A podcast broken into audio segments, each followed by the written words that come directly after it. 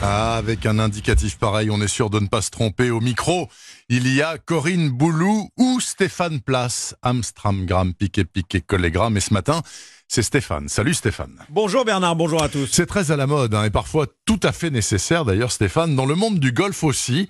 Il faut savoir reconnaître ses fautes, et oui, et présenter ses humbles excuses, même quand on est un grand champion. La preuve. Oui, cette semaine, c'est l'Espagnol Sergio Garcia qui l'a fait. Le vainqueur du Masters 2017 a perdu son sang-froid au début de ce mois à l'Open d'Arabie Saoudite, ce qui lui a d'ailleurs valu une disqualification, ce qui est très rare en golf.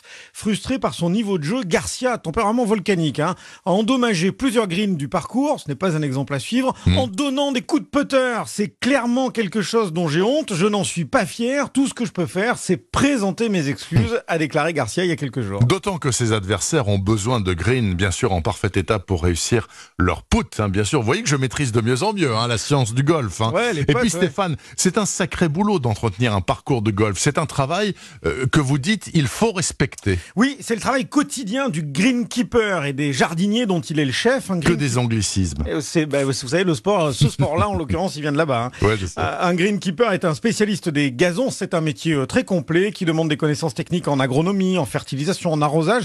Bref, un super intendant qui doit faire en sorte que le golf soit jouable et parfaitement entretenu. Au golf de Bordeaux-Lac, 120 hectares, c'est la mission de Laurent Mignot à la tête d'une équipe d'une dizaine de personnes. faut savoir, c'est que sur un gazon de golf, le plus intéressant, nous, c'est pas qu'il y ait beaucoup de pousses. Donc, on est toujours au point de stress hydrique et euh, nous nourrissons pas trop le gazon, puisqu'après, ça nous engendre de la tonte forcée, des coûts de carburant, de main-d'œuvre, de etc. Nous allons plutôt le maintenir. Nous allons plutôt l'affûter. On compare ça un peu à un athlète. Et euh, nous travaillons sur euh, la dynamique des sols, les bactéries que nous pouvons apporter, les levures, etc. Nous cherchons des alternatives vis-à-vis des produits chimiques. Donc pour lutter contre les deux principales maladies du gazon, qui est le dollar spot l'été et la fusariose froide l'hiver, nous essayons d'incorporer dans nos sols d'autres champignons qui auront une façon de contrer ces agents pathogènes pour diminuer la pression. Nous tendons vers euh, une lutte naturelle et biologique.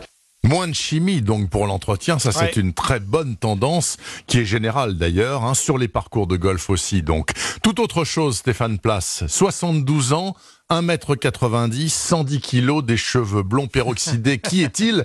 Eh bien, c'est Monsieur Trump, bien sûr. Il a basculé dans la catégorie des trop lourds, sans aucun doute, mais il continue de jouer au golf. Oui, le président américain possède d'ailleurs de nombreux parcours. Il adore cela et passe beaucoup de temps sur les greens. Trop, disent ses détracteurs. Ah oui. Il y en a un en tout cas qui a déclaré s'être bien amusé à jouer récemment au golf avec Donald Trump. C'est euh, l'ex numéro un mondial, Tiger Woods.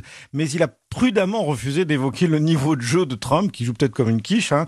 Et il s'est empressé de rappeler qu'il avait également euh, partagé un, moment sur un parcours de golf avec Barack Obama en janvier, Tiger Woods. Et évidemment, euh, il a apprécié les deux moments. hein. Voilà, comme ça, pas de polémique. La polémique, c'est jamais bon pour l'image et donc jamais bon pour les affaires. Tout à fait. Merci beaucoup Stéphane Place, l'homme du golf sur Europe 1, avec Madame Boulou, la dame du golf. Ils sont merveilleux tous les deux. Bonne semaine mes amis. Ciao.